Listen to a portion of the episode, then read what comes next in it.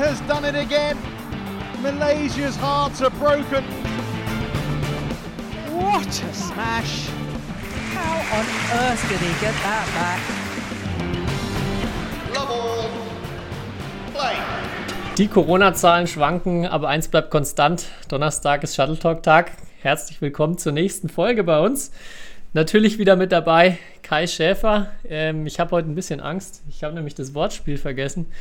Ähm, ich hoffe, dass er mir jetzt nicht den Popo versohlt. Okay. Ich habe schon im ersten Satz die ganze Zeit gesucht und ich dachte schon wieder, ich bin zu doof. Nee, nee, bist du nicht. Kai, wie geht's dir? Mir geht's gut soweit. Müde vom Training, aber es gibt schlimmere Gefühle, glaube ich. Aktuell. Ja, Und vor dir? allem da.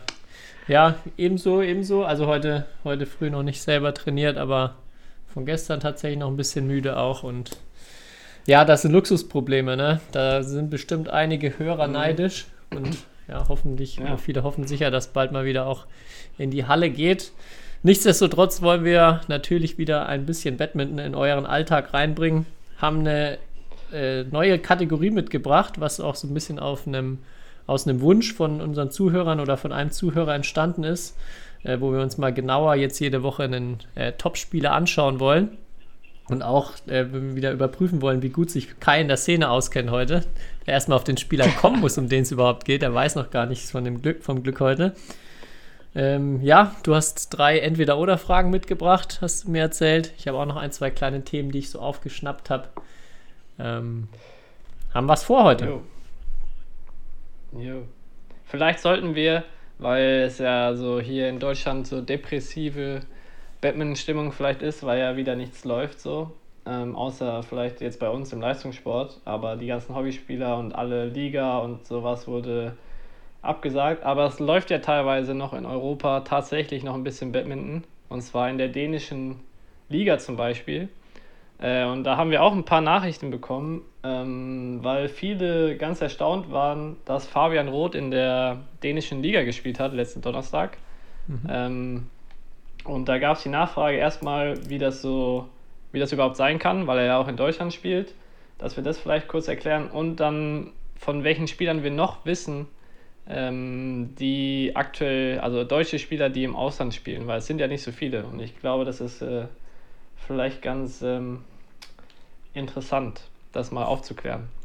Ja, das ist ja seit Vor der allem- Saison. Also weißt du außer ja, weißt du außer der dänischen Liga, ob noch irgendeine Liga noch aktuell läuft oder sind alle anderen ausgesetzt? Ich, Ich bin mir gerade nicht sicher, weil die französische Liga läuft, glaube ich, oder lief die ganze Zeit noch. Okay. Auch. Nee, also ich wusste Aber auch nur von der dänischen Liga. Ich habe sonst nirgends was mitbekommen. Ähm, Ja. Da zwecks französischer Liga ist ja noch eine deutsche Spielerin mit Fabienne, die dort aktiv ist. Genau. Aber die ja keinen deutschen Verein hat. Also die ja nur in Frankreich Ja, spielt. genau. genau. Ich spiele nur in Frankreich. Ja. Aber seit dem Jahr ist vielleicht Äh. als, ähm, ja, als Info da, die deutsche Liga wurde jetzt insoweit geöffnet, dass Nicht-Stammspieler auch in mehreren Ligen spielen dürfen. Und das heißt jetzt für den Fall Fabi Roth, der in Saarbrücken nicht als Stammspieler gemeldet ist, ähm, weil man muss ja, wie viele Stammspieler muss man gemeldet haben? Vier Herren, zwei Damen, Gute Frage. glaube ich. Ich glaube drei Herren, aber ich bin mir nicht sicher. Oder drei Herren, ja. Aber auf jeden Fall haben sie mehr, Ah. haben sie schon genug Stammspieler gemeldet gehabt und dann kann er auch jetzt dadurch in mehreren Ligen oder in, in zwei Ligen antreten. Genau. Und ich weiß von Johannes Pistorius, der spielt auch für Bischmesheim in der deutschen Liga, aber der spielt auch, ähm, soweit ich weiß, teilweise in der Schweiz für einen Verein. Äh, das habe ich gesehen. Also das ist, also Fabienne, Johannes Pistorius und Fabian Roth sind die einzigen drei, ähm, wo es mir bekannt ist. Dann gab es zum Beispiel auch letzte, oder also Yvonne Lee hatte auch die Anfrage kurzfristig. Anscheinend ist es in Dänemark so, die können irgendwie kurzfristig noch Spieler nachmelden oder so. Ähm, und da hatte Yvonne Lee auch von einem dänischen Verein eine Anfrage, aber sie konnte halt nicht da spielen, weil sie in Deutschland ähm, Stammspieler ist. Deswegen. Okay. Ähm, Ich glaube, bei vielen äh, hat man es jetzt einfach nicht mitbekommen, weil die meisten Ligen ja gar nicht erst so richtig losgegangen sind. Aber ja. sowas wie Schweiz oder auch kleinere Ligen also in Osteuropa gäbe es, denke ich, schon noch den einen oder anderen Spieler, der da glaube ich, für ein zweites Team zum Einsatz gekommen wäre. Aber ich weiß auch nicht mehr als du jetzt in dem Fall. Okay. Ich weiß nur, dass, ich glaube, der Rekord, den ich mal mitbekommen habe, war irgendwie, ähm, hier, wie heißt der eine polnische Doppelspieler? Äh, Schwalina, genau. Der hat mal irgendwie in vier Ligen gleichzeitig gespielt. Irgendwie. also in Polen, in, in Polen, in Tschechien, in der Schweiz und in Frankreich oder so. Also. Es ähm, muss wahre Liebe zu jedem von diesen Vereinen sein. ja. Er konnte sich einfach ja. zu 100% mit jedem Verein identifizieren. Ja, also wenn der in der Saison noch 20 Turniere gespielt hat, da hat er auf jeden Fall einiges vorgehabt. Aber ja, äh, kann man natürlich machen. Ne? Man muss ja immer. Ich meine, es ist, also für viele Spieler muss man ja auch ehrlich so sein, ist ja, wenn sie Turniere spielen, zahlt man drauf. Äh, und wenn man Liga spielt, halt verdient man Geld. So, das ist ja schon, muss, ja, muss man ja ehrlicherweise sagen. Deswegen, ähm, ja, ist es natürlich Liga aus finanzieller Sicht für die meisten Spieler, außer natürlich für die Top-Spieler oder die, die bei jedem Challenge ins Finale kommen, ähm, ist Liga auf jeden Fall finanziell lukrativer. Ja. Das ist richtig, ja. Ja, von daher auch ziemlich äh, bitter jetzt mit den ganzen, also man hat schon viele Einbußen jetzt in, wenn man, also ja. in deinem Fall jetzt oder in dem Fall, von dem du gerade gesprochen hast, die ganzen Nationalspieler, die eben nicht äh, riesige Sponsorenverträge haben und äh, jetzt ja Turniere fallen auch weg. Also auch selbst wenn es gut laufen würde, hätte man da keine Einnahmen mehr. Äh, Bundesliga schon eine der wichtigsten Bausteine oder Säulen jetzt, wenn es ums Finanzielle geht für, für die Badmintonspieler.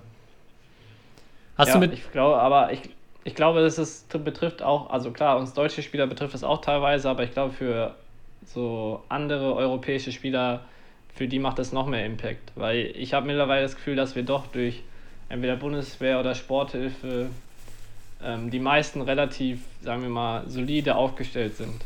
So. Ja, ich glaube auch. Und es gibt auch teilweise Spieler, die ja eh monatlich bezahlt werden, aber ich weiß ja nicht genau, wie das jetzt in den Vereinen gehandhabt wird, wenn die Liga ausgesetzt ist, ob das dann, da gibt es ja bestimmt individuelle Lösungen, aber ja. Ich glaube, der, uns deutschen Spielern geht es da vergleichsweise noch ganz gut. Ja. Was wolltest du fragen? Hast du mit Fabi Roth mal gesprochen, warum er, warum er Einzel verloren, aber doppelt gewonnen hat in der dänischen Liga? ich weiß nicht, er hat mit mir letzte Woche äh, zu viel 3 gegen 2 äh, okay. äh, gespielt vielleicht. Da war er im Doppel gut. Hat er ähm, Hans Christian Wittinghus nee. noch mal eine Lehrstunde erteilt dann im Doppel. Ja, und dem Jugend-Europameister. Also so mhm. schlecht kann das Doppel nicht gewesen sein.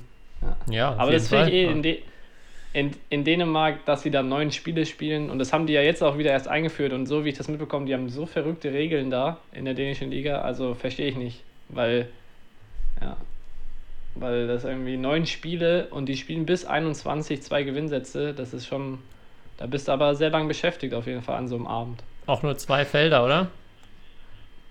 Ja, das weiß ich gar nicht. Also wenn du nur zwei Felder spielst, boah, ich glaube, sonst wird es aber auch, also es, ja, man könnte einige Sachen sich auf drei spielen, aber dann gibt es wieder Überschneidungen ja. auch an einem, an einem gewissen Punkt wahrscheinlich. Ja, aber dauert schon ja. mit Sicherheit lang, ja. Und vor allem jetzt auch mit der, in der aktuellen Zeit, dass man nicht irgendwie runtergegangen ist eher. Hatten wir schon mal drüber gesprochen, ob es nicht vielleicht irgendwie Sinn macht, wenn man nochmal Ligabetrieb angeht, so eine noch verkleinerte Liga vielleicht mit nur fünf Spielen oder so probiert. Ja, alles nicht so einfach. Ja. Aber das recherchiere ich nochmal, ob die auf zwei oder auf drei Feldern da bei so einem Spiel spielen. Aber auf zwei kann ich mir nicht vorstellen, dass sie da fünf.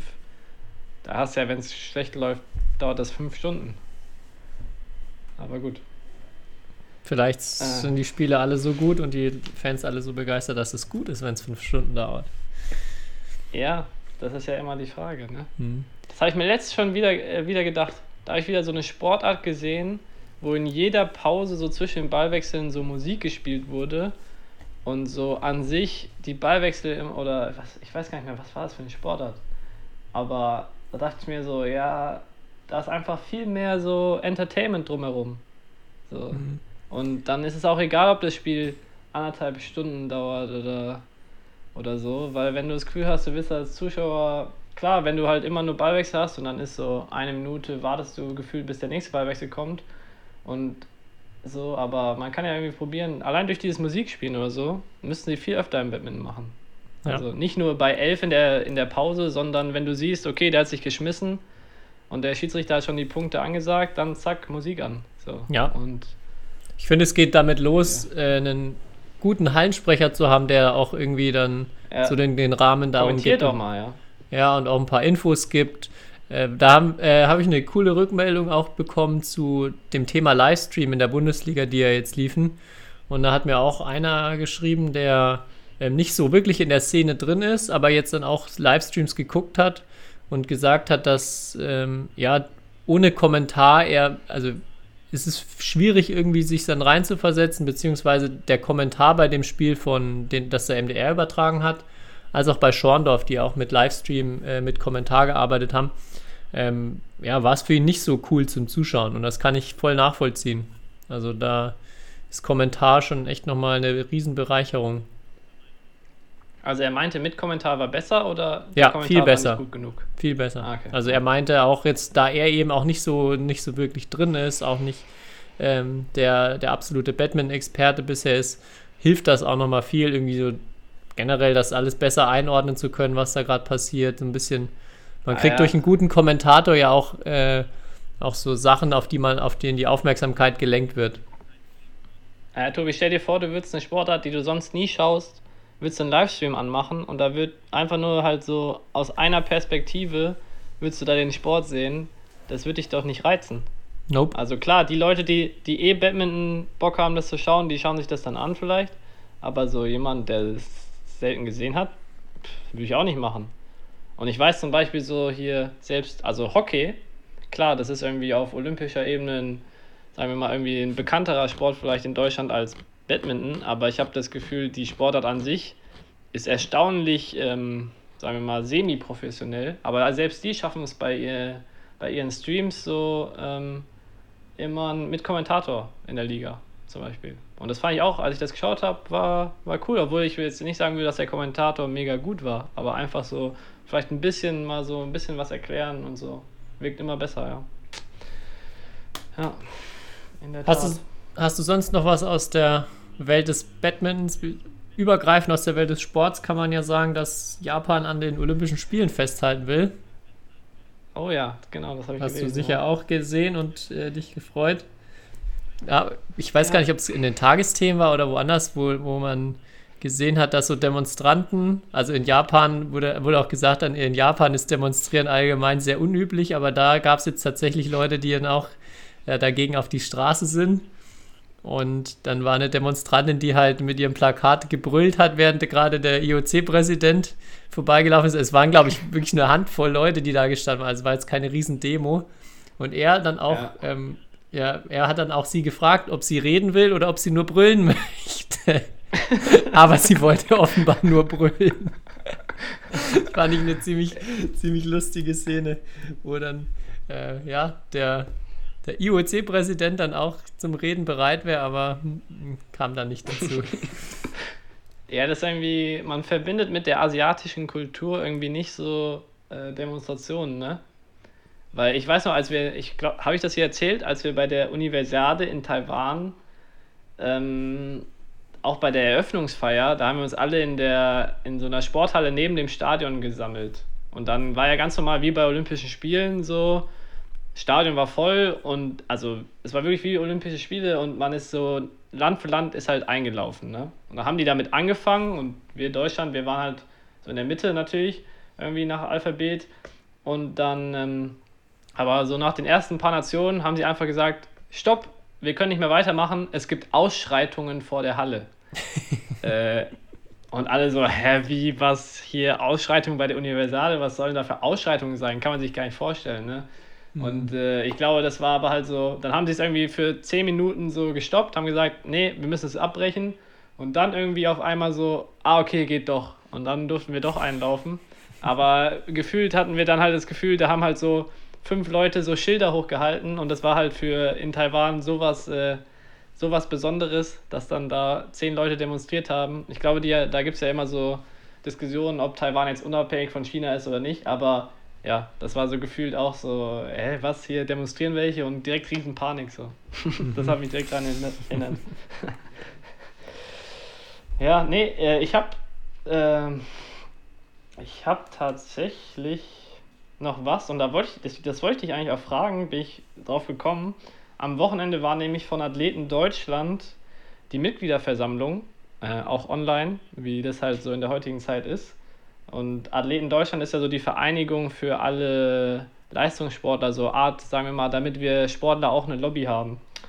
Ähm, auch so politisch, äh, setzen sich halt für viele Themen ein. Und da wollte ich dich fragen, es gibt ja auch sowas, so eine Trainervereinigung, ob du da Mitglied bist. Trainerin Sportdeutschland. Ja, ja genau. also ja, ich bin Teil, also gibt es ja mehrere Gruppen, denen ich folge. Das ist äh, ja. mittlerweile auch eine Initiative, die der DBV da gestartet hat, wo wir ja ähm, auch wer die Badminton Sport zum Beispiel hat oder der auf Facebook folgt oder die Website regelmäßig anguckt, wo jetzt auch immer Trainerporträts kommen. Ähm, ja, ist total, äh, total super, dass es das gibt und wo es darum geht, jetzt vor allem Trainer mal auch mehr ins Zentrum zu stellen oder auch mal ähm, ja, für die teilweise auch viele ehrenamtliche Arbeit ähm, entsprechend mal zu, äh, ja, zu ehren oder ja, ihre Arbeit, wie gesagt, mhm. mal auch hervorzuheben, die ja überall geleistet wird. Aber auch das Athleten Deutschland, äh, auch eine super Sache, wo ja Hannah Pohl vom Badminton ähm, ganz zentral ja, genau. mitarbeitet Arbeitet. und da auch eine richtig, ja. richtig gute Arbeit macht. Also wer, äh, wer das noch nicht macht, am besten alle mal folgen. Athleten Deutschland und auch Trainerin Sport ja. Deutschland. Ähm, ja, beides richtig, richtig gute Sachen. Ja, weil das ist so wirklich so die Erkenntnis für mich auch so in dieser Corona-Zeit, dass ich hatte immer so das Gefühl, wenn du so in andere Länder schaust, da ist so, sind so Sportler so richtige Hel Helden und das ist so richtig auch so politisch, sagen wir mal, wird das instrumentalisiert teilweise von verschiedenen Regierungen oder so. Ähm, und in Deutschland hatte ich eigentlich nie so das Gefühl, aber jetzt so in der Corona-Phase habe ich schon das Gefühl, vielleicht hat sich das auch halt auch durch Athleten Deutschland ähm, ein bisschen geändert, dass wir schon, also wir Leistungssportler zumindest eine gewisse Lobby haben. Also so und halt auch mehr, wirklich mehr auf unsere Bedürfnisse und ähm, so Rücksicht genommen wird. Als Beispiel jetzt, weil jetzt, du hast ja gesagt, Olympische Spiele sollen stattfinden. Ähm, aber klar, geht ja eigentlich nur, wenn die Leute da wahrscheinlich geimpft werden vorher und dann so muss, setzt sich halt Athleten Deutschland auch dafür ein jetzt, dass die Leute, die halt Chancen haben, nach Tokio zu fahren, halt auch geimpft werden. Ne? Und dass wir da halt so in einer Reihe, sagen wir mal, mit äh, äh, der Krankenschwester und dem Arzt äh, so, also so eine wichtige Rolle, sagen wir mal, spielen, das ist schon irgendwie, finde ich, äh, also so sehr beeindruckend irgendwie, dass wir da so mittlerweile so einen so so ein Stand, äh, so ein, ja, so einen Stand haben in Deutschland irgendwie. Ja, generell auch sich da zusammenzuschließen, vor allem für die, für die ganzen, jetzt, wir haben es vorhin schon angesprochen, die halt nicht mega viel Geld mit dem Sport verdienen, die halt einfach auch auf vieles, äh, ja, viel Unterstützung in Bereichen angewiesen sind. Das ist, glaube ich, total wichtig. Ja. Also dann auch, so kann man sich dann halt ein Gehör verschaffen, wenn man auch irgendwie gemeinsam für irgendwas einsteht und dann, äh, ja, mittlerweile sind ja schon echt sehr, sehr viele Leistungssportler auch äh, Mitglied und Teil davon. Ja, ja, definitiv. Dann ist, da habe ich noch eine Sache. das hat jetzt nichts direkt mit Sport zu tun, aber dir ist doch bestimmt die 10.000 Stunden Regel bekannt, oder? Mhm. Ja. Also so, diese besagt ja, dass wenn man, egal was, wenn man das sozusagen 10.000 Stunden lang macht oder übt, egal was, ob es jetzt Klavierspielen oder halt auch Badminton spielen ist, dass man dann in sozusagen Perfektion erreicht, beziehungsweise in dieser Sache einfach auf, also auf, auf dem höchstmöglichen Level ist. Und dann habe ich mir mal, weil ich da letztens mit jemandem also so auch drüber gesprochen habe, ähm, habe ich mir mal überlegt, wie viel oder wie lange es dauert, bis man im Badminton realistischerweise auf 10.000 Stunden kommt als Leistungssportler. Und was würdest du denn schätzen? Also vor allem, man muss ja erstmal definieren, wie viel man so im Schnitt pro Tag trainiert in seiner Karriere. Weil das ist, äh, was würdest du da sagen, was ist denn da ein richtig guter Wert? Täglich trainieren, meinst du? Ja, im ja, Schnitt. Ja, du musst ja, ja dran denken, dass, oder also spielen, und du musst ja dran denken, dass Samstag, Sonntag vielleicht eher frei ist. Aber klar, du hast auch manchmal einen Wettkampf. Ja, aber wenn du, ja. wenn du jung bist, natürlich viel, viel weniger. Geht es jetzt schon so in den Hochleistungsbereich, wenn du es professionell machst? Ja, aber halt so jetzt in meiner Karriere, sagen wir mal so. Komplett über Weil den ganzen, über den ganzen Schnitt, also über den ganzen Karriereverlauf Ja. gerechnet. Ja. Ja, würde ich mal sagen, kommst du vielleicht auf. Du weißt, unser Training ist lang mittlerweile. Ja, ja. Zwei Stunden am Tag, Ja, ja. würde ich jetzt mal so vielleicht, wenn man es den Schnitt errechnen will, sagen. Ja, und dann habe ich halt überlegt, so, ich habe zwar nicht so früh angefangen, aber sagen wir mal, ein richtiger Leistungssportler kann schon sein, dass der, bevor er zehn Jahre ist, halt anfängt, sagen wir mal so mit sieben, acht. Und dann ist ja, wenn er bis länger als 30 spielt, hat er knapp 25 Jahre, wo er äh, Leistungssport macht. Und wenn man dann zwei Stunden am Tag trainiert, hat man in diesen 25 Jahren halt 18.250 Stunden äh, Badminton gespielt. Also ungefähr nach, also es dauert über zwölf Jahre, wenn du zwei Stunden am Tag wirklich jeden Tag Badminton spielst, dass du diese 10.000 Stunden erreichst. Nur für, ich dachte mir, es ist vielleicht mal interessant, äh, für die, vor allem auch für so ambitionierte Hobbyspieler, die manchmal ein bisschen verkrampft immer besser werden wollen, wie lange das dauert, bis man auf, äh, jetzt wenn man diese 10.000 Stunden Regel ein bisschen ernster nimmt, äh, ja, Da gibt es sehr viel, sehr viel Spannendes rund, also an Geschichten, auch an Literatur rund um das von Erikson ist das ja, Ja? die 10.000 Stunden Regel, ja. Also auch generell Bücher, die sich irgendwie mit Talent und so weiter beschäftigen, ähm, nehmen da oft Bezug zu. Also auch nicht nur, dass sie sagen, ja, das ist, ist wirklich so, sondern halt auch hinterfragen das kritisch. Ich glaube, was da ganz wichtig ist, das steht ja, er bezeichnet es auch immer als deliberate practice, also wirklich absichtliches Training, also jetzt kein ja. bloßes irgendwie mal ein bisschen Ball hin und her spielen ist noch, ja, also es ist natürlich schwierig dann irgendwie einzuordnen, aber so die Art des Trainings ist natürlich unglaublich entscheidend darüber, wie lang, also wie, wie viel Stunden man dann auch braucht, um in was besser zu werden. Ich würde auch mal behaupten, man schafft es auch 10 Stunden, äh, 10.000 Stunden zu trainieren, ohne wirklich voranzukommen, wenn, wenn man einfach richtig dumm trainiert. Aber äh, ja. es, da, da hat, hatte ich ähm, mal eine lustige Story gehört von einem Professor, der auch sich sehr viel damit beschäftigt hat und das dann ähm, an sich selber überprüfen wollte. Und zwar hat er, hat er tatsächlich beschlossen, er gibt seinen kompletten Lehrstuhl und seine Professur und so weiter auf und ähm, wird jetzt Golfer und schaut, dass er so schnell wie möglich 10.000 Stunden äh, Golftraining macht und will ein Profigolfer werden. Also er will auf die, er will auf die PGA Tour wollte er. Ähm, Okay. Und ich weiß nicht, in welchem Alter er angefangen hat, aber er hat auf jeden Fall das wirklich komplett durchgezogen. Ähm, ist auch relativ, also er ist dann auch relativ gut geworden, hat es aber nicht bis äh, auf das PGA Tour Level geschafft und dann, hat dann auch irgendwie schlimme Depressionen oder Burnout oder sowas Was? bekommen. Also es ist wirklich, wirklich äh, Weil er ziemlich. das Ziel nicht erreicht hat, oder wie? Ich, ich weiß Oder nicht. weil, also, er so, weil er so pleite war, weil er sich so viel Golfstunden kaufen musste, oder wie? Ja, ich, ich weiß nicht so genau, wa- was dann am Ende der Grund war, aber also es war dann am Ende mehr so eine, so eine abschreckende Story, dass er, ja, Okay. ist natürlich auch sehr, sehr mutig dann, wenn man schon aus dem, sag ich mal, besten Alter raus ist, um mit einer Sportart Vollgas loszulegen. Ich weiß nicht, wie das Ja. beim Golfen ist, ob das, ob das da leichter ist. Im Batman wäre es ja unmöglich, noch mit Mhm. äh, fortgeschrittenem Alter irgendwie mit sowas anzufangen. Aber ich glaube auch da bestimmt sehr, sehr schwierig und ähm, ja, hat er nicht geschafft. Ob, obwohl er, glaube ich, am Ende auch 10.000 Stunden Training hatte, aber er war kein Mhm. PGA-Tour-Spieler. Ja. Und, und vielleicht noch um so Zahlen-nerdig äh, als letztes, habe ich halt, wenn man 35 Jahre ist und sagen wir mal, da geht es dann schon langsam bergab, spätestens mit der Performance im Badminton, dann hat man insgesamt 306.600 Stunden ähm, gelebt. Das heißt, man müsste sich, um auf diese 10.000 Stunden zu kommen, ungefähr jeden Tag 3% seiner Zeit mit Badminton richtiges Training verbringen. Hört sich wenig an, aber ist eigentlich relativ viel, wenn du überlegst, dass du allein schon wahrscheinlich 33% schläfst oder so. Also, Allerdings, ja. Ja, also ist, wenn man ja, überlegt, man macht fünf Stunden pro Tag ununterbrochen oder mit ganz wenig Pause, dann hat man ja auch 1500 im Jahr. Selbst dann braucht man ja noch über sechs Jahre. ja. Ja. Aber äh, wollte ich mal hier so in den Raum schmeißen, auf jeden Fall. ja. Ja, ist auf jeden Fall, glaube ich, also kann man auch ewig drüber reden. Ist auch die Diskussion, ob Asiaten deshalb besser sind, weil sie einfach mehr Stunden ja, haben. Ja.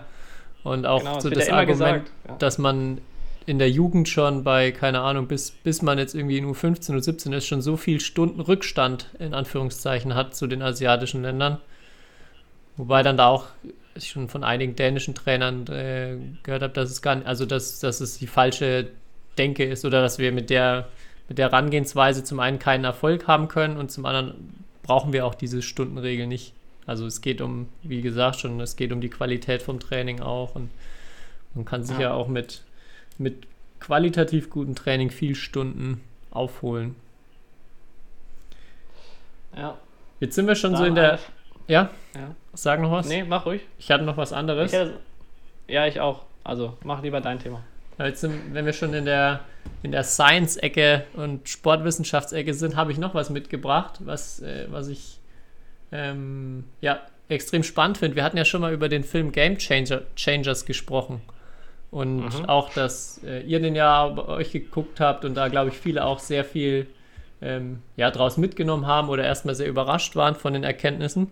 Und jetzt die äh, Ernährungsberaterin vom OSP in Bayern hat äh, auch gesagt, sie hat immer mehr Rückfragen bekommen von Sportlern, ob sie sich denn jetzt vegan ernähren sollen, weil es ja nach diesem Film offensichtlich viel, viel besser ist, als Fleisch zu essen. Und hat deshalb mal so ein Info, so ein One-Pager dazu geschrieben mit, den, mit der wirklichen Faktenlage und wie bestätigt das ist. Und ähm, ja, also erstmal vorweg, dem stimmt sie nicht zu und sagt, dass es eigentlich keine wirklichen äh, belastbaren Studien gibt, vor allem nicht auch im Leistungssport, dass ähm, ja, vegane Ernährung irgendwie leistungssteigernd wäre. Die einzigen Studien, die es gibt, sind nur ähm, so Vergleich vegetarisch und mit Fleisch. Und da wurden keine Unterschiede festgestellt vom, vom Leistungsniveau. Das Einzige, was wirklich so physiologisch festgestellt wurde, ist, dass Vegetarier und Veganer deutlich niedrigeren Kreatin- und Carnosinspiegel haben. Also für die, die sich auskennen, ähm, das, da gab es Unterschiede und die beiden, und bei diesen beiden Dingen gibt es zumindest viele Studien, die belegen, wenn man die zusätzlich zuführt, ähm, dann hat man eine erhöhte Leistungsfähigkeit, vor allem ähm, bei Kraftausdauer und Schnellkraft. Und das wäre so eine, deshalb könnte man vielleicht schlussfolgern oder vermuten, dass es eher leistungsmindernd ist, wenn man kein Fleisch oder wenn man vegetarisch oder vegan lebt, aber auch das alles andere als belegt. Und ähm, ja, und sie, so das Fazit ist auch, dass Game Changers halt ich lese mal kurz vor. Der Film gibt ein unausgewogenes Bild, zitiert nur die Studien, die zur Botschaft passen und lässt die weg, die Fragen und Probleme aufwerfen. Mit Wissenschaft hat das nichts zu tun. Und dann geht es noch ein bisschen weiter. Ja. Also das ist ein Zitat von einem anderen renommierten Leistungsphysiologen. Ja, du musst ja ehrlicherweise sagen, das ist ja schon eher ein Film, der so Influencer-mäßig gemacht wird. Also der mhm. will ja, der will ja nicht neutral irgendwie, der geht ja nicht neutral ran, sondern der ist ja schon sehr gemacht, okay, wie können wir die Leute eigentlich so davon überzeugen, von, die, von so veganer Ernährung oder so, auch im Sport. Aber, also keine Ahnung, ich finde Ernährung, das ist, so, das ist so komplex, jeder Sportler ist anders, jede Sportart ist anders. Ähm, und nur weil man sich vegan ernährt, heißt ja nicht, dass man sich gesund ernährt, weil du kannst trotzdem die ganze Zeit nur Fertigprodukte oder sonst was essen oder irgendwelche Fleischersatzprodukte oder so dann und dann ist das ja auch nicht, auch nicht unbedingt also besser. Deswegen, da, ich stelle mir auch so eine Studie, die das wirklich untersuchen kann, sehr schwer vor, vor allem im Leistungssport, weil da geht's ja, da hast du ja dann auch eh keine Veränderung mehr um 20, 30 Prozent auf dem Niveau, sondern so minimale Leistungsschwankungen, sagen wir mal. Und ja, im Idealfall dann, bräuchtest du auch noch Langzeitstudien, dass du es nicht, ja, nicht nur eine Woche guckst, sondern jahrelang Athleten begleitest ja. und guckst, was sich, wie sich auswirkt, ja. Eben, und das ist wie so schwer vergleichbar. Ja, auf jeden Fall. Aber trotzdem finde ich spannend, dass halt genau solche Filme, ja. wir haben es ja selber auch besprochen und man sieht es ja jetzt anhand des Papers, das sie da geschrieben hat, dass halt viele Leute ähm, ja, das erstmal komplett für bare Münze nehmen, beziehungsweise dass halt so die eine, eine nicht zu vernachlässigende Informationsquelle ist. Und ja. da ist es schon äh, auch, ja, teilweise ein bisschen gefährlich, wie Dinge halt dann dargestellt werden. Das dann, also da war es ja dann tatsächlich so, wer, wer der eine ist vom einen auf die andere Woche vegan und ist auf einmal ein Supermensch, so mehr oder weniger. Was natürlich auch stark überzeichnet an vielen Stellen. Aber fand ich ganz spannend nochmal, vor allem eben diese Tatsache, dass so viele Anfragen kamen und so viele Sportler, die scheinbar gesagt haben, ja, soll ich mich jetzt vegan ernähren? Das ist ja scheinbar viel besser. Ist es nicht zwingend. Ja. Okay. Ja, ich habe noch was anderes und zwar hast du dieses Badminton-Video von dieser Agentur da, dieses Nask gesehen? Dieses, wo die so oldschool-mäßig Badminton spielen? Nee. So, geht so zwei Minuten. Hast nicht gesehen? Nee. Ah, muss, musst dir mal anschauen bis nächste Woche, weil dann, dann würde ich dich gerne fragen, ob, das, ob du es geil findest oder ob du es als Nicht-Empfehlung der Woche definieren würdest. Weil ich bin mir da nicht so sicher. Ich bin mir da nicht so sicher. Okay. Also es gibt es auf BWF und so, die haben das eigentlich alle geteilt. Also so. Hat natürlich bei weitem nicht so viele Klicks wie unser Gigantenduell, muss man dazu sagen. Aber es ist deutlich professioneller, sagen wir mal, vom Schnitt und vom Aufwand her, glaube ich. Ähm, aber ja, würde mich mal. Und es gibt sogar, also die haben sogar einen Badminton-Song dazu geschrieben. Okay. Ähm, deswegen sollte man sich mal anschauen. Äh, für alle, die es die es noch nicht gesehen haben. Das Gut. Snask Badminton-Video. So eine schwedische irgendwie Marketingagentur. Die anscheinend irgendwie, die spielen immer zusammen Badminton. Deswegen haben die so eine Beziehung zu Badminton oder so. Okay. Und dann kann ich nächste Woche dann Daumen rauf oder Daumen runter machen. Genau. Hit oder Shit? Sagen, ja, genau. Ja, Genau. mache ich. Habe ich mir auf, aufgeschrieben. Können ja die, die haben ja sicher viele von unseren Zuhörern schon gesehen. Können sie dir, äh, dir Ja. auch mal ihr Urteil abgeben. Ja, ich bitte darum. Ja, wollen wir zu Okay. der neuen Kategorie übergehen? Unser, ich habe es mal Spieler im Fokus genannt. Vielleicht fällt uns ja noch was Okay. Cooleres ein und können noch Der einen Spieler Jingle Woche. einsprechen. Spieler der Woche, ja.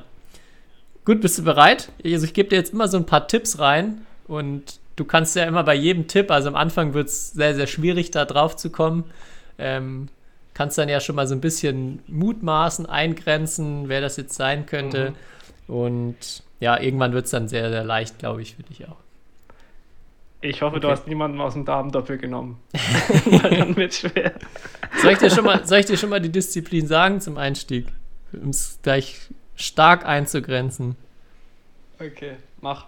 Ja, wir, wir sind, ich habe für dich liebenswerterweise im Herren-Einzel was rausgesucht heute, okay? Okay. Und der Spieler, um den es sich heute dreht, hat schon 198 Spiele in seinem Leben verloren. Okay. Ist, ist er noch aktiv? Ja, ist noch aktiv. Okay. Ja, 198 Spiele. 198 Ja, das muss Spiele. aber jemand, also, und das ist ja jemand Bekanntes, dann muss es aber auch jemand sein, der sehr viele Spiele gewonnen hat. Weil du, du verlierst nicht 198 Spiele, ohne was zu gewinnen auf dem Niveau. Kann sein, ja. Vielleicht dieser, dieser eine Oder- Engländer, der jedes Turnier spielt und immer zu 0 und 2. Raymond Webster. Genau. Raymond Webster. Bester Mann. Oh, der wäre der wär natürlich eine gute Wahl gewesen für die, für die Kategorie. Da könnte man verrückte Statistik haben. Ja, okay, also dein, äh, dann machen wir es doch konkreter. Der Spieler, er, er hat schon viele Spiele gemacht, er ist auch schon ein bisschen älter, er ist schon 30 Jahre alt. 30 Jahre alt. Okay. Meine, erste, meine spontane Vermutung wäre Tian Chen Shu. Der ist ungefähr so alt. Sonst noch Aber Eingrenzungen, irgendwelche Ideen? 30 im Herreneinzel. Kann eigentlich kein Europäer sein. Ich wüsste nicht, welcher Europäer, der 30 Jahre alt ist, gerade auf dem höchsten Niveau spielt. Also es ist ein Asiate, sage ich. Mhm. Ist richtig, ja, tatsächlich aus Asien. Äh, Rechtshänder? Oh, ja, jetzt. Also Lindan ist es nicht. Ach, Rechtshänder. Gibt es einen Linkshänder aktuell außer Momota? Und der ist ja eh nicht 30. In der Weltklasse? Mit Sicherheit, ja, aber ich weiß gerade auch nicht, wen. Okay. Äh, du hast schon mal gegen ihn gespielt? Ich habe schon mal Du gegen ihn hast- gespielt. Du hast keine der 198 Niederlagen von ihm. Aber es war gar nicht so schlecht. Du hast einen Satz sogar in der Verlängerung verloren nur. Ein Satz in der Verlängerung. Habe ich nur ein Spiel gegen den gemacht. Du hast nur ein Spiel gegen ihn gemacht, ja.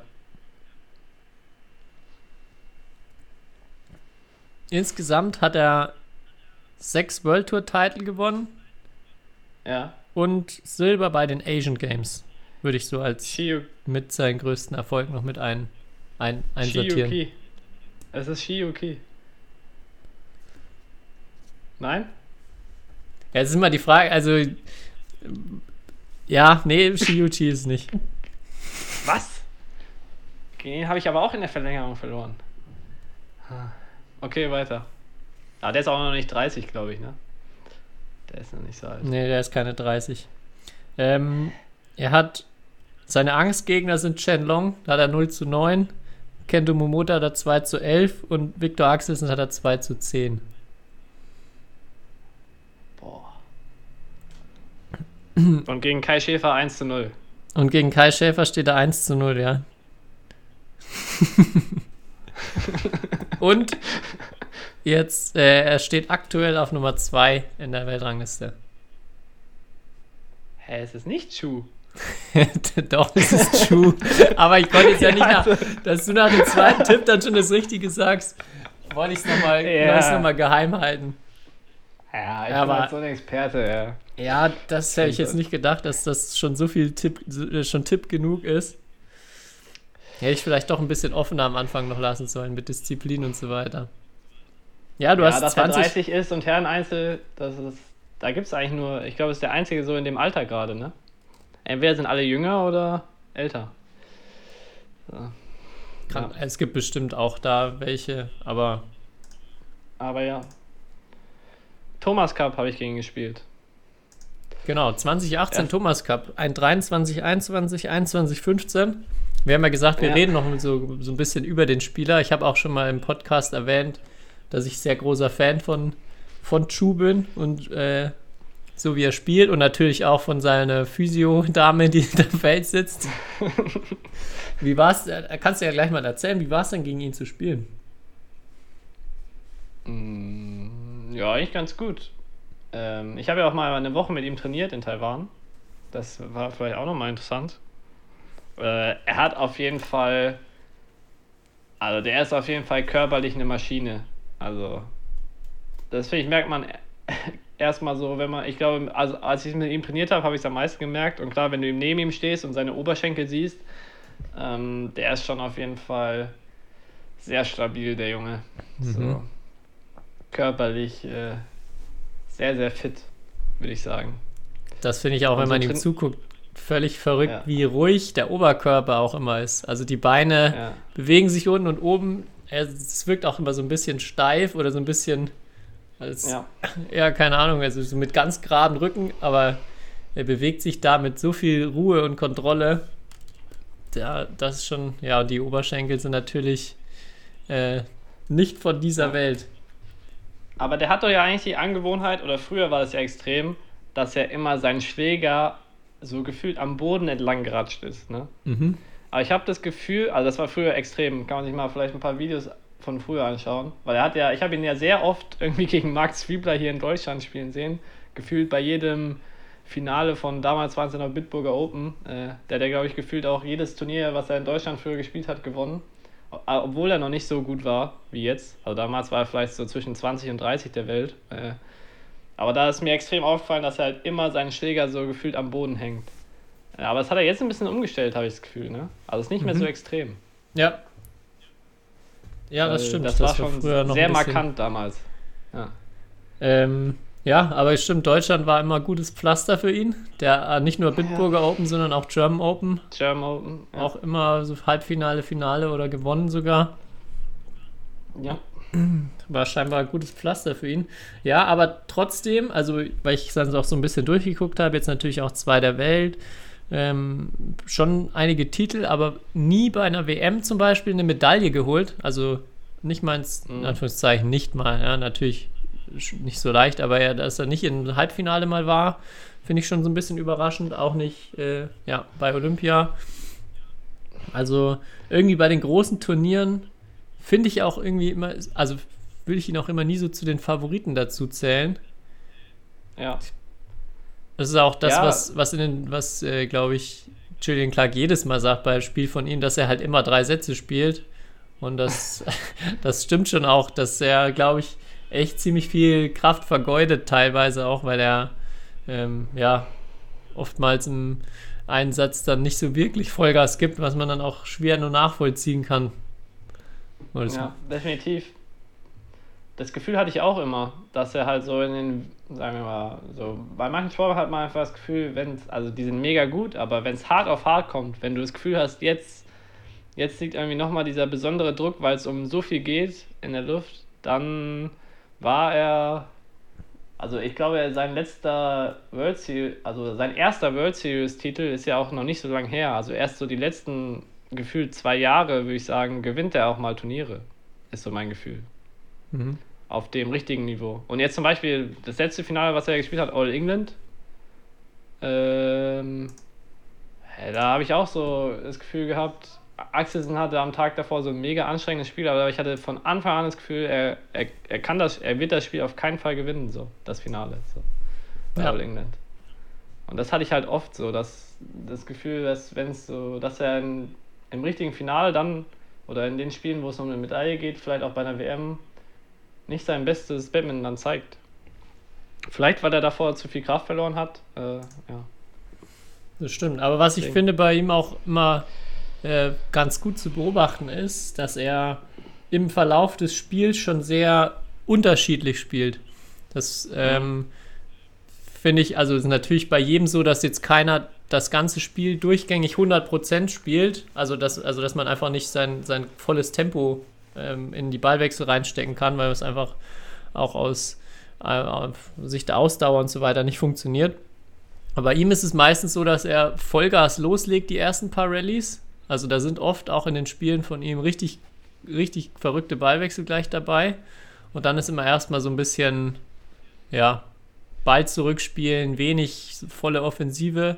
Und dann, wenn es wieder gegen Ende des Satzes geht, ähm, stellt er wieder richtig um. Also das finde ich bei ihm so dieser Wechsel, dass er so ganz zwei verschiedene Gesichter hat, auch im Spiel, ähm, immer ziemlich deutlich. Vielleicht macht es ihm das auch so schwierig, umzuschalten zwischendrin und dann mal, äh, vielleicht verliert er dann deshalb auch öfters mal einen Satz, weil er einfach nicht, nicht wieder in den Rhythmus reinkommt oder nicht wieder so das, wo, wo ich ihn schon am stärksten finde mit Abstand, wenn er wirklich äh, ja, Druck macht, schnelle Ballwechsel spielt, viel angreift. Ja. Mhm. Ja. Ja, das stimmt. Sehr, also es ist, er ist konstanter geworden, habe ich trotzdem das Gefühl, aber er ist immer noch sehr schwankend so. Innerhalb eines Spiels und innerhalb eines Turniers auch. Ja, definitiv. Ja, abschließend so, ich hatte schon die Physio-Frau angesprochen, allein deshalb finde ich ihn ähm, cool, weil, also ich finde, er sticht aus den Asiaten schon so ein bisschen heraus, zum einen wegen, der, wegen seines Coaches, dann, dass er wirklich immer gefühlt auch Vollgas gibt und er richtig Emotionen zeigt, was ich cool finde. Und er kann auch ein paar Worte Englisch, ne? Das ist Ja. auch so die große Ausnahme bei den, bei den Asiaten, dass er auch dann Interviews auf Englisch mal geben kann. Und ja, irgendwie, ich weiß nicht, ich bin einfach, bin einfach Fan von, von ihm, ihm sehr gerne zu. Auch wenn es jetzt nicht dieses äh, geschmeidige, leichtfüßige ist, was jetzt viele, vielleicht dann immer mögen, wie bei einem Lee Chong Wei oder solchen Ja. Spielern. Ja, definitiv. Sehr, sehr sympathischer Kerl auf jeden Fall. Jo, Gut, okay. Äh, soll ich weiter mit meinen drei Wen würdest du Fragen machen? ja, Okay. Ähm, wen würdest du denn als Gegner für dein letztes Karrierespiel auswählen? wie? Oder, oder für dein Abschiedsshow-Match? Oder wer wäre so der passende, wer wäre so der passende Gegner? Also kann er verschiedene Gründe haben. Ja, ja, also natürlich der, das naheliegende erstmal jemand, gegen den man schon unbedingt mal spielen wollte. Ähm, Ja. wer mit Kann aber auch der erste Gegner deines Lebens sein oder so, gegen den du Mhm. damals gespielt hast, in der Jugend. Ja. Hm, schwierig. Ja, also es ist schon verlockend, halt so jemand wie Lindan zu nennen. Der ist dann vielleicht, vielleicht, wenn ich noch ein bisschen, also vielleicht, wenn ich noch ein bisschen, bisschen damit warte, warten, ja. dann ist er, dann ist er vielleicht wirklich irgendwann so ein bisschen, bisschen langsamer und es könnte so ein Spiel zustande kommen. Oder man nimmt einen, wo man weiß, der macht dann auch da gerne ein bisschen Show mit und ähm, ja. ja. Die Frage ist ja, du kannst ja auch Doppel spielen, ne? Oder willst Stimmt, du dann ja. Einzel spielen? ja, glaube ich, würde ich schon, würde ich schon, glaube ich, fast Einzel spielen. Hm. Gerade überlegen, so. Vielleicht natürlich auch dich, Kai. Ja. Das wäre natürlich schon, das wäre natürlich schon ein Ich Ding. bin, klar, ich bin für meine Show-Einlagen bekannt. Ja, ich glaube, also so, so, ein, so ein richtiger Entertainer wäre natürlich auch gut, wie Hans-Christian Wittinghus. Ja. Ich glaube, Ja, ich habe ich, glaub, ich, ich hab würd drei mit- ich, Leute glaub, auch. ich, ich, glaub, ich würde mit Wittinghus gehen. Ich glaube, das Ja, wäre ich habe ein cooles Showmatch. ja, ich hab auch drei Leute, je nachdem nach welchem Kriterium. Halt Wittinghus würde ich auch nehmen, wenn du halt jemanden willst, der eine gute Show macht. Rasmus Gemke würde ich nehmen, wenn man will, dass ich an mein Le Leistungsmaximum komme, so ungefähr. Und äh, weil gegen den hatte ich immer bisher die coolsten Spiele so in meiner Karriere. Und wenn jemand so aus meiner Vergangenheit, aus meiner Tiefen, dann würde ich Thomas Legleitner nehmen, aber ich glaube, der kann kein Einzel mehr spielen.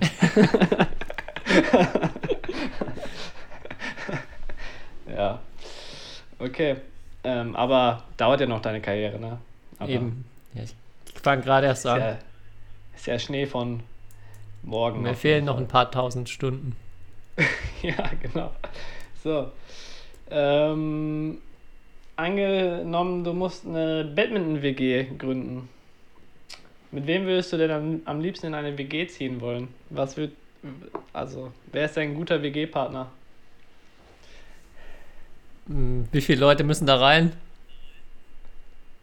Ja, erstmal, also, weiß ich. Ein, so also ein Ideen? WG, ein WG-Partner meinst du jetzt? Ja, genau. Hm. Wer ist denn pflegeleicht? Oder vielleicht willst du ja niemanden pflegeleicht, vielleicht willst du ja auch entertained werden. oder brauchst du jemanden, der, der deine Wäsche wäscht oder so? ah, nee, was? Äh, Nee, brauche ich nicht. Wäsche aufhängen. Wäsche ja, Wäsche, aufhängen. Wäsche aufhängen, das wäre auf jeden Fall ein ganz wichtiges Kriterium. Ja, und jemand, der richtig Bock hat zu kochen, das wäre schon auch stark. Aber ansonsten muss tatsächlich ich sagen, dass ich sehr pflegeleicht bin. Also Mhm. ich würde mich als, als pflegeleichten WG-Partner auf jeden Fall einordnen. Aber wen könnte ich mir da vorstellen? Ich glaube, ich glaube Dieter Domke. Oh, an den habe ich auch gedacht. Irgendwie. Der wäre, glaube ich, weil ich glaube, ich glaube, der hätte zum Beispiel, also der wäre, da wäre, da wäre richtig Entertainment dabei. Der wäre aber auch, würde ich jetzt sagen, pflegeleicht und der hat bestimmt auch häufig Bock zu kochen. Ja. Das wäre, das wäre Ja. ein guter, guter Kandidat. ja, Dieter Dunke, einfach ein toller Mann. Einfach ein toller Mann. Ist wirklich so. Den müssen wir schon, den müssen wir schon auch mal noch mal zu uns im Podcast holen. Ja, auf jeden Fall. Ja, und für alle die, die Acai Bowls gerne essen, äh, müsst ihr mal auf Roxberry äh, googeln oder Instagram schauen. Oh ja, Hashtag Werbung. Dass du, Ja, genau, hast du ja auch was Hashtag-Werbung. gepostet. Ich wusste gar nicht, dass die jetzt erhältlich sind. Kann man die irgendwo kaufen? Ja, doch, doch.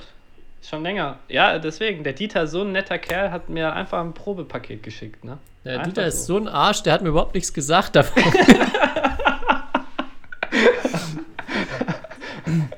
Ja, aber schreib ihm mal. Weil äh, er schickt dir bestimmt äh, ein Paket. Wäre wär jetzt peinlich, wenn nicht, ne? Ja, das, Unangenehm. das stimmt. Dann wird Unangenehm. er doch nicht eingeladen. Okay. Okay, Frage Ich- 3. Ja, Frage 3. Äh, wir haben ja schon oft über Fairplay oder so gesprochen. Aber angenommen, beim Turnier fällt der Schiedsrichter aus. Welchen Spieler in der Halle, und es sind alle Spieler der Welt natürlich in der Halle, würdest du denn fragen, der dann die Schiedsrichterrolle übernimmt? Also, weil er so, weil er so ein so ein Fair-Play-Spieler ist. Wer ist denn der fairste Spieler, so, an den du dich erinnern kannst? Der fairste Spieler. Beziehungsweise fair und aber vielleicht auch noch als Schiedsrichter musst du ja trotzdem durchsetzungsstark sein. Und Autorität haben. Bringt ja nichts, wenn du so fair in dem Sinne bist, dass du immer sagst, ja, okay, du sagst, der Ball war drin, ja, okay, dann war er drin. das ist ja nicht unbedingt, das ist ja nicht Jetzt unbedingt hatten wir- fair, oder? Hatten wir schon mal, dass da, also da auch Rajiv Usev sicher ein guter Kandidat für wäre. Oh ja, aber der war doch fast schon zu nett, oder? Also, er, also der ist sehr, sehr fair, aber als Schiedsrichter wäre der, glaube ich, zu nett. Aber mei- also ich findest du, dass, dass Schiris äh, zu nett sein können in der Hinsicht? Vor allem, wenn, also bei ihm wäre es jetzt, wenn ich mir vorstelle, der sitzt oben, natürlich Voraussetzung, die Spieler auf dem Feld kennen ihn auch und haben dadurch, Ja, also wenn dann halt auch ein guter Spieler da oben sitzt, glaube ich, ist dann auch automatisch mehr Respekt mhm. gegenüber dem da. Ähm, dann kann der, glaube ich, auch nett sein und dann wird er, wird da nicht viel widersprochen, ja. könnte ich mir Und vorstellen. Jetzt hast, du- jetzt hast du aber eigentlich was angesprochen, weswegen mir die Frage auch eingefallen ist, weil ich habe das Gefühl, kein guter Spieler, also wirklich guter Spieler, macht später Schiedsrichter. Das richtig, Liegt ja. es daran, liegt es daran, dass man so ein schlechtes Bild von dieser, sagen wir mal, Berufsgruppe hat oder so? Oder weil man weiß, wie, oder weil man halt Spielen viel spannender findet, anstatt Schießen, wenn du ein guter Spieler warst? Ich weiß nicht, woran das liegt. Irgendwie. Ja, ich glaube schon, dass man auch, also ich glaube, man weiß auch als Spieler, was für eine teilweise undankbare Aufgabe das ist. Also Ja. spätestens, wenn man sich dann wirklich damit beschäftigt, dann versucht man sich ja schon mal so in die Lage reinzuversetzen. Man kann es ja dann auch ähm, so aus der anderen Perspektive mal betrachten. Ich glaube, da wird fast jeder Spieler sagen, boah, das ist, glaube ich, nichts oder ist erstmal keine, keine schöne Rolle, kein schöner Job. Ja. Ähm, ja, ich. Das ist eine gute Frage, warum es tatsächlich gar keinen gibt, der, also der jetzt mir auch direkt einfallen würde. Der. Oder musst du die Karriere früher schon beginnen als Schiedsrichter auch? also im Fußball ist so, aber im Badminton ja eigentlich nicht. Da Nee, gibt es ja da- kein Alters, Alter, Alterslimit für Schiedsrichter, oder? Das stimmt. Nee, aber vielleicht haben, haben wir auch da irgendwie Zuschauer oder Zuhörer aus der Schiri-Szene vielleicht eine Antwort. Ja. Können wir auch mal als Umfrage stellen. Warum, warum werdet ihr kein Schiedsrichter? An, dann für natürlich alle Spieler, die uns zuhören. Ja. Hm. Wen hättest Ja, du denn, wen hättest du denn ausgewählt, um auf den Stuhl hochzusetzen? Boah.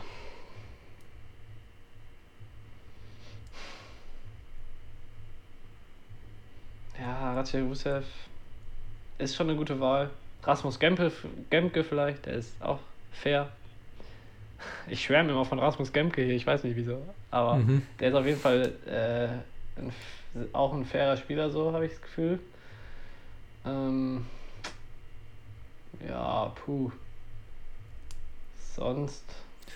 Es muss halt schon auch so ein entscheidungsfreudiger sein, ne? Also man muss schon. Ja, ja, sag ich ja, deswegen. Hm, Weil am meisten nerven ja eigentlich die Schiedsrichter, also klar, die Schiedsrichter, die immer gegen dich sind oder so, nerven, aber es nerven ja auch die Schiedsrichter, die, ähm, wo du das Gefühl hast, die sind so unsicher. Oder die sind so, lassen sich auf jeden Fall beeinflussen. Deswegen, das ist ja, Ja. eigentlich die, die Krux an der Sache. Als Spieler willst du eigentlich, dass der Schiedsrichter sich von dir beeinflussen lässt. äh, aber wenn er sich dann beeinflussen lässt, dann denkst du dir, oh, was ist das denn für einer?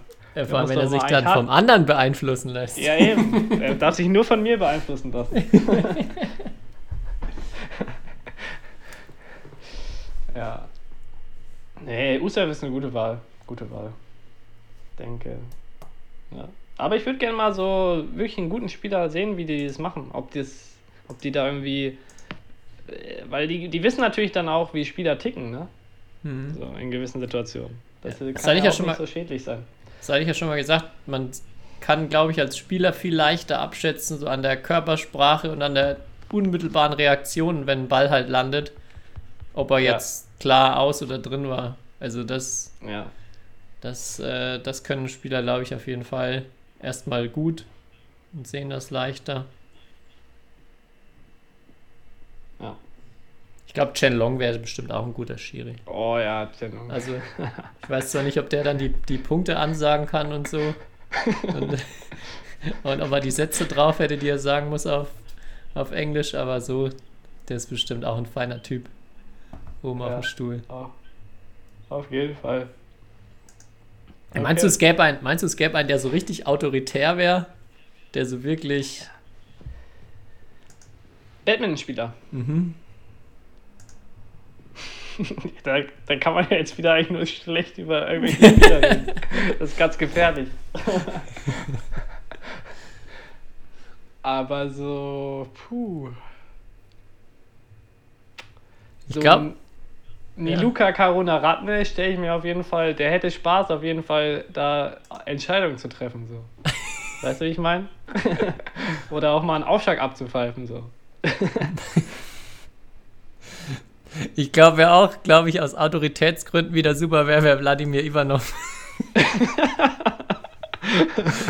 ich glaube, da überlegt man sich wirklich zweimal, ob man jetzt hier diskutieren möchte. Das auf jeden Fall. Aber das ist, der Ivanov, der ist so ein lieber Kerl. So ein Teddybär ist das. Riesen Teddybär. aber ja, der will dich, wenn du dich, wenn du dich beschwerst, einmal böse angucken, da wärst du aber ganz schön still. Das stimmt. Diese Autorität hat er auf jeden Fall. ja, Gut. gut. Vielleicht fällt uns ja bis nächste Woche noch jemand ein. Ja, das ist Ähm. immer, im Nachgang hat man dann immer so ein paar Ideen. Ja. ja wir sind nicht spontan genug, Tobi. Nicht spontan Nee, genug. das ist echt Schlagfertigkeit, müssen wir noch üben. Ja. Okay. Aber du, ich muss gleich ins Training. Wieder. Meine Mittagspause ist wie immer kurz. Kein Problem, bei mir Ah. gibt es jetzt auch Mittagessen. Ich werde natürlich bekocht, obwohl der Dieter noch nicht da ist hier als mein WG-Partner. Ja. Sehr Ja, schön. Schön, dann. Äh, aber ähm, ja. apropos Training. Apropos Training. Äh, das haben wir kurz vor der Folge besprochen. Weil mir ist das so aufgefallen, ich mein, es gibt ja immer diese Erinnerung fürs DBV Webminton. Und ich will das ja gar nicht, äh, also in keinster Weise irgendwie schlecht reden, was da gemacht wird, weil ich finde das mega gut, was da so im Webminton läuft, dass es dieses Angebot gibt. Aber ich habe trotzdem das Gefühl, vor allem in dieser Phase jetzt, wo wieder so Lockdown ist und die Leute, also so viele Spieler einfach nicht in die Halle können, dass dieses Angebot auch so noch mehr in der Hinsicht, was kann man gerade so trainieren? Oder es gibt halt kein so online, kein gutes online angeleitetes Training für zu Hause im Moment, für Badminton. Äh, und deswegen habe ich dich ja vor der Folge angesprochen, ob wir, oder ob du und ich das vielleicht mal ausprobieren wollen. Und du hast freundlicherweise Ja gesagt.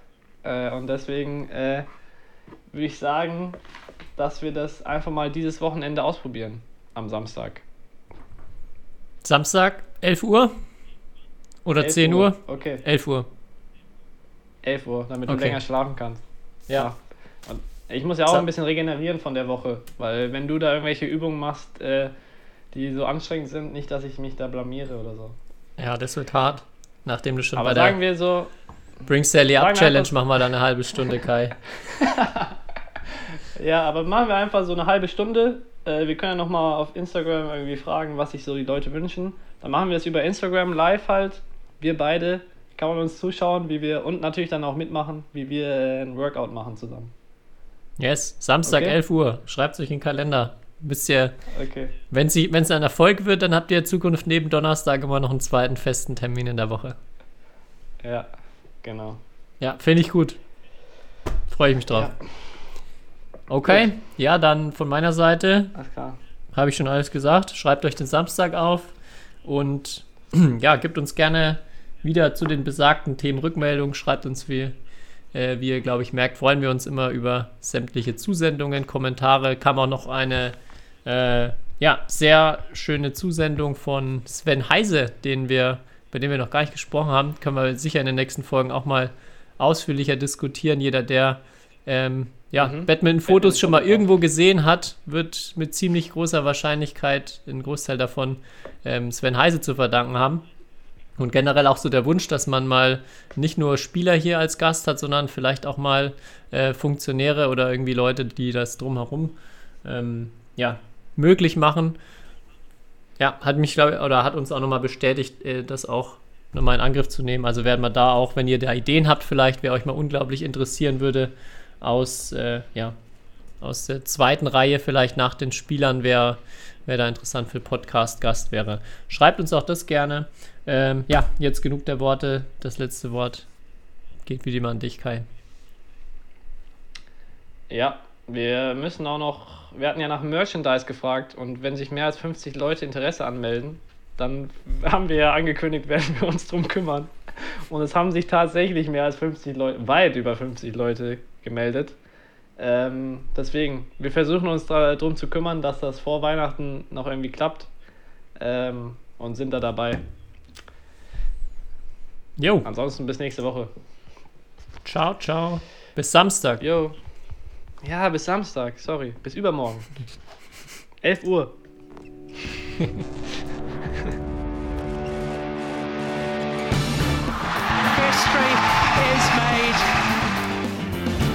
Lindan has done it again.